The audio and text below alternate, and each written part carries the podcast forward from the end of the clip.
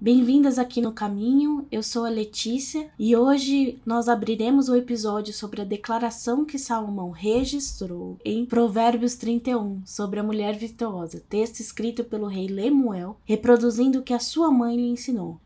Senhor meu Deus, permita-nos sermos instrumentos seus. Nos guia a falar tão somente o que a tua palavra diz e nos ajuda, Senhor, a tornar isso frutífero em nossas vidas. Em nome de Jesus. Amém.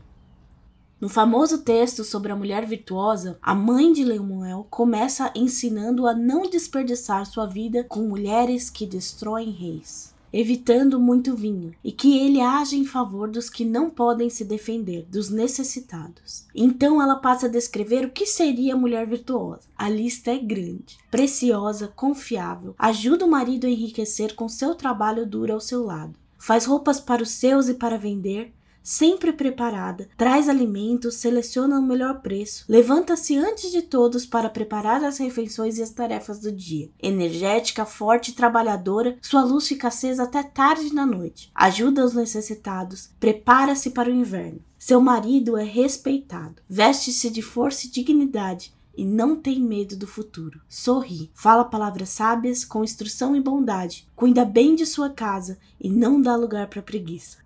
A mulher virtuosa, diante de tudo que a gente está vendo, ela confronta esse estereótipo que o mundo tem de mulher submissa. Aqui nós vemos uma mulher que faz, que é reconhecida. Nesse sentido, diante dessa lista toda de atributos, a mulher virtuosa nos assusta ou nos inspira? Eu acho que ela inspira e, como a Lei falou, que ela confronta essa ideia, esse estereótipo, né, de submissão que o mundo tem, que ela não é uma mulher que simplesmente não faz nada, né? Pelo contrário, ela tem muitas obrigações, ela realiza muitas coisas. É, e eu acho que a mulher virtuosa ela é um, um tipo né, equilibrado na Bíblia. Não é nem a mulher que não faz nada, mas ela também não é a mulher que é surtada e faz completamente tudo que aparece pela frente, que também é a outra ideia que é passada pra gente, né? Quando a gente tem que trabalhar fora, quando a gente tem que estudar, ainda tem que cuidar da casa e tem que ser produtiva, e são tantas demandas, a gente não pode se contentar com o que a gente realizou, tem que fazer sempre mais e mais. E eu vejo nela, assim, um, um equilíbrio, né? Que, que é o que tem que ser inspiração pra gente. Então a gente vê nesse texto, ela não só faz coisas fora de casa, casa, mas ela tem tempo para a família dela. É, aqui fala que ela faz bem, ó, o coração do seu marido confia nela é, e não haverá falta de ganho. Ela lhe faz bem e não mal todos os dias da sua vida. Em outros versículos também fala sobre isso, que há bondade. É, então ela tem essa preocupação diária de amar a sua família, de amar o seu marido, de cuidar bem dos seus filhos ela tem essa, essa sensibilidade de não ser apenas produtiva, mas também de fazer bem todas as coisas que ela precisa fazer e ter tempo também de servir as pessoas que não moram com ela. Não estamos falando assim de, um, de funcionários, a gente não está falando de colegas de trabalho, está falando de necessitados. Então, pessoas que não estão ali no ambiente de trabalho dela, não estão ali dentro da casa dela necessariamente, mas que estão fora. E ela também tem tempo para servir essas pessoas. Então, a gente vê uma mulher que ela é focada em dar o seu melhor em diversas áreas, né, do seu dia a dia. E eu acho que ela é um exemplo pra gente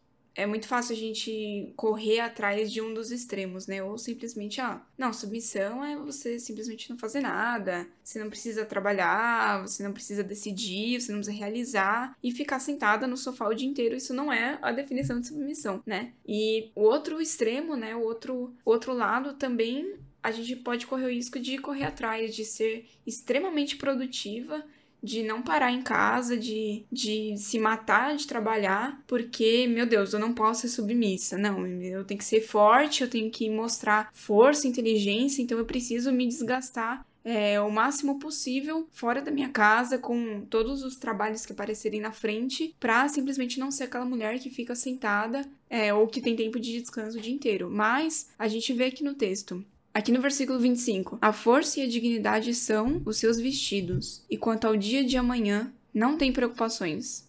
Então ela é uma mulher que faz muita coisa, mas ela não é uma mulher surtada. Ela faz tudo no seu tempo. Ela tem tempo de fazer as coisas e tem tempo de descansar também fazer bem, é, de aproveitar bem o tempo com a sua família. Então eu acho que ela é um exemplo perfeito pra gente é, no sentido de equilíbrio, de saber usar bem o tempo, né? De saber usar bem a energia que ela tem à disposição dela, aplicar bem a disposição dela em todas essas tarefas. Então, não correr para um lado ou para o outro, mas saber equilibrar essas coisas, saber equilibrar as demandas que surgem durante o dia, né? De servir as pessoas, de fazer bons negócios, sim, de cuidar do bom funcionamento da sua casa, o bom andamento, como fala o texto. É, e tudo isso é possível porque ela teme ao Senhor, né? Que é o primeiro ponto que a gente precisa lembrar, né? Na verdade, ele coloca por último no texto, mas a gente sabe que todo esse texto, todas essas descrições não seriam possíveis se ela não temesse ao Senhor. Com certeza a rotina dela, as prioridades dela seriam uma bagunça. Eu acredito que ela deve nos inspirar, né? Claro, porque se, ele, é se ela é o exemplo de mulher virtuosa, então nós temos que nos espelhar nela, né? Mas ela também pode assustar, porque é uma mulher com muitas características boas, e eu acho que pra gente hoje em dia, né, também é difícil discernir algumas coisas. Então, como a Lê colocou, é, ela confronta o estereótipo de mulher submissa fraca, que é o que o mundo vive apontando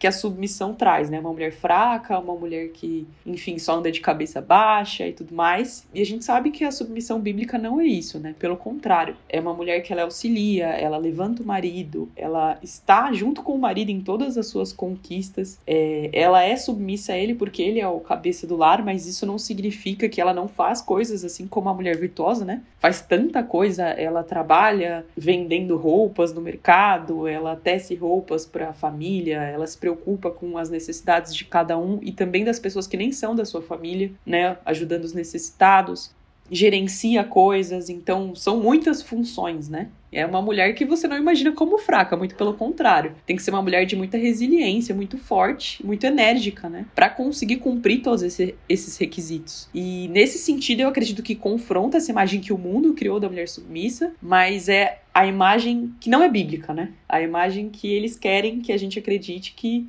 que é o movimento feminista, é, todas as ideologias de hoje, né, querem que a gente veja a submissão como uma cadeia, o que não é. Então eu acho que confronta em um sentido de visão deturpada, mas não no sentido bíblico da coisa. E eu acho que talvez por nossa mentalidade ser tão influenciada pelo meio em que a gente vive, no sentido de coisas que a gente escuta todos os dias, né? Inclusive, eu tava falando com as meninas é, quanta coisa a gente desmistifica nessa jornada de conhecer as mulheres da Bíblia, né? A gente ouve tanta coisa, ah, as mulheres eram tão oprimidas durante a história, e a gente encontra tantas histórias de mulheres que foram muito pelo contrário, muito fortes, que questionaram coisas que é, estavam em desacordo com a palavra de Deus, né? E que serviram ao reino de diversas formas diferentes. É, então a gente tem desmistificado isso e nesse sentido, é, por a gente ser tão influenciado pelo meio ainda, então tá nesse processo de desconstrução daquilo que a gente ouviu a vida inteira, talvez nos assuste, mas não acho que, que seja o intuito, né? É para nos inspirar. Quando eu penso no sentido de assusta, me vem à cabeça, né, que parece que ela essa mulher virtuosa ela é inalcançável assim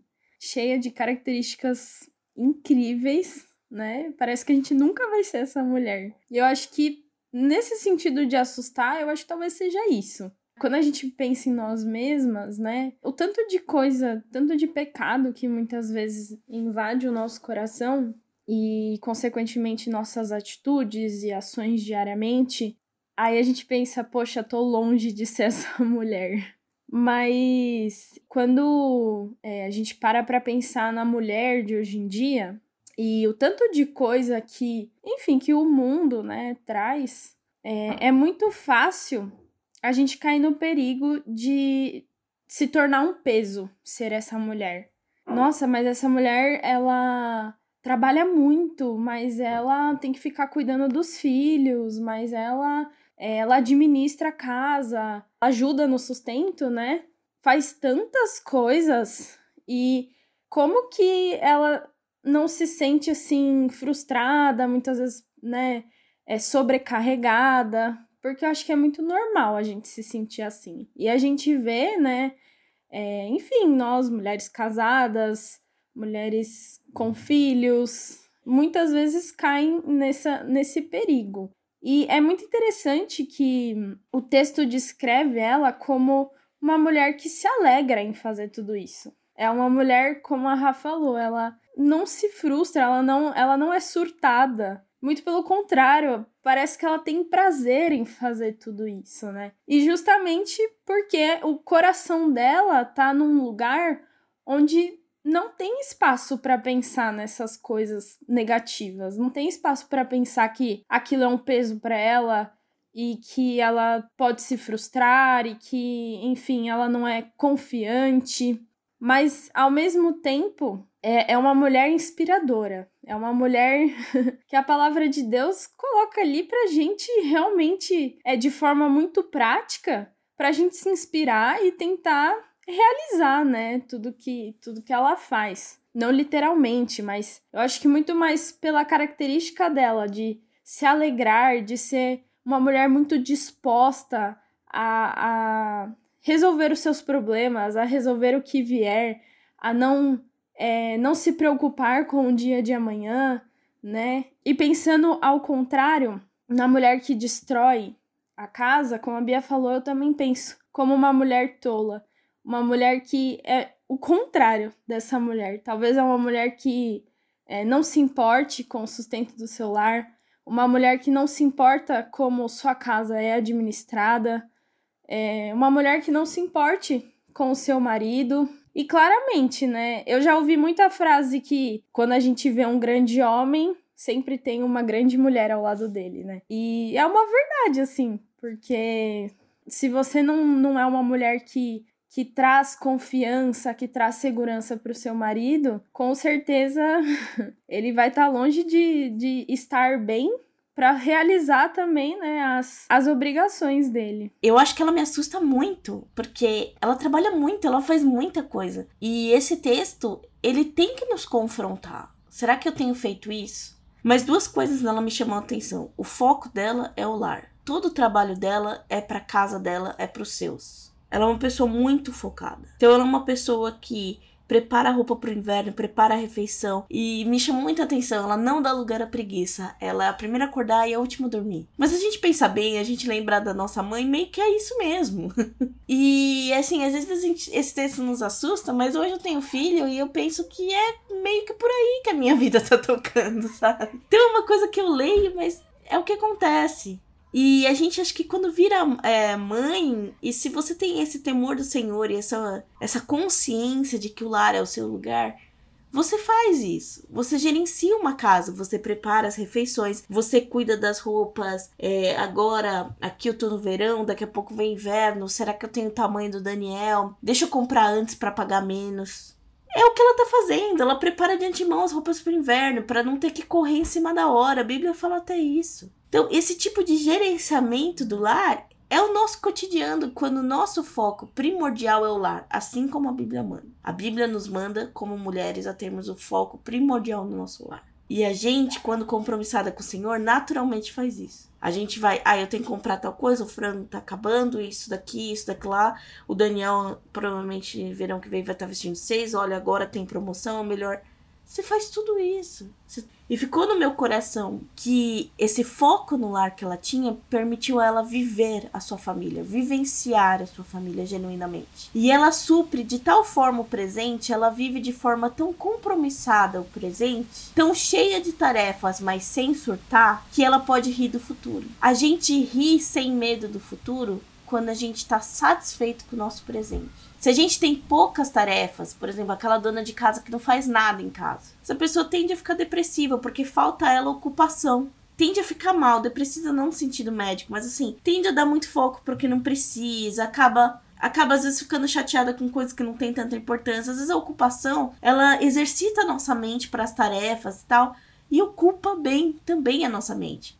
Por outro lado, a pessoa que faz mais do que deveria, ela não tem esse sentimento de satisfação. Ela sempre tem esse sentimento de incompletude, uma certa ansiedade. E a mulher, mulher virtuosa, ela cumpre tão bem o papel dela, mas é só o papel dela. Ela não vai além.